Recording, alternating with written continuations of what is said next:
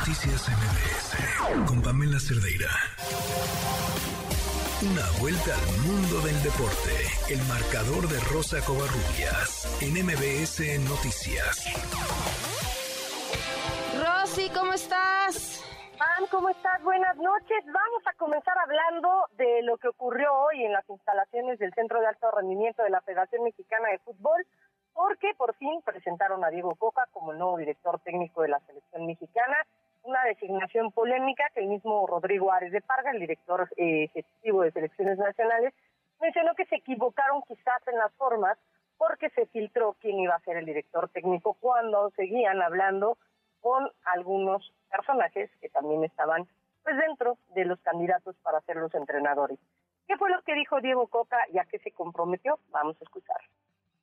Yo creo mucho en el futbolista mexicano, creo mucho en el talento que tiene y como hablábamos y lo comentaba Jaime hace un rato, estoy convencido que el talento no es suficiente. Al talento hay que acompañarlo, hay que tener una idea clara de juego, hay que darle un montón de herramientas para que ese talento explote. Y mi objetivo es ese. Mi objetivo es, es descubrir, identificar al talento mexicano, acompañarlo, hacerlo explotar, mejorar, ponerlos a la altura, hacernos un equipo ganador, un equipo que vaya a enfrentar lo que le toque y hacerlo de la mejor manera. Y eso va a ser crecimiento. ¿Hasta cuándo? ¿Hasta dónde? No, no, no, no hay techo, hay crecer, es crecer día a día. El desafío es crecer día a día. Eh, volvemos a, a la palabra presión en el fútbol y sobre todo con los técnicos. Yo no lo veo como una presión, o sea, soy el técnico de la Selección Nacional de México. Hay que ganar hasta en las cascaritas.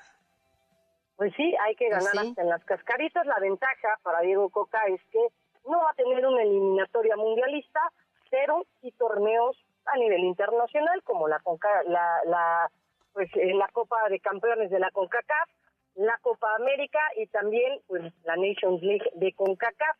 Otro evento que se va a llevar a cabo, o más bien el evento que se va a llevar a cabo este fin de semana, es el Super Bowl. Todo mundo tendrá los ojos puestos en Arizona varias historias, la de los hermanos Kelsey, que ya hemos platicado de ellas, una Jason con, con el equipo de Filadelfia y Travis con el equipo de Kansas City, y bueno, también mencionarlo, eh, Jalen Hurts y Patrick Mahomes, que se convierten en los dos primeros quarterbacks afroamericanos en enfrentarse en el Super Bowl. Y también mencionarlo, Pam, ayer Patrick Mahomes fue nombrado el eh, MVP de la temporada y regularmente cuando esto ocurre, el MVP no gana el Super Bowl. Pero ¿qué dijo Nick Sirianni, el head coach de Filadelfia respecto al encuentro? Vamos a escucharlo.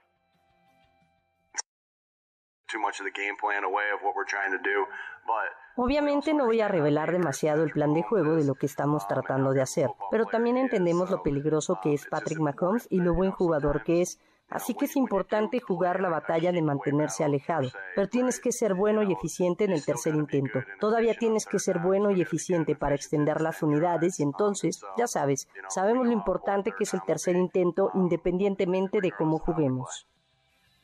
Y bueno, también hay que decirlo, Pan, el, el show de medio tiempo de Rihanna seguramente será de lo más atractivo. También hay Liga MX, el único partido que se va a disputar el domingo será entre Toluca y Cruz Azul. También habrá Liga MX femenil. Bueno, pues estaremos dando ya todos los resultados el próximo lunes y por supuesto hablando de lo que fue el Super Bowl y el show de medio tiempo de Rihanna. Muy bien, Rosy, muchísimas gracias. Bonita noche, Pam, feliz fin de semana. Noticias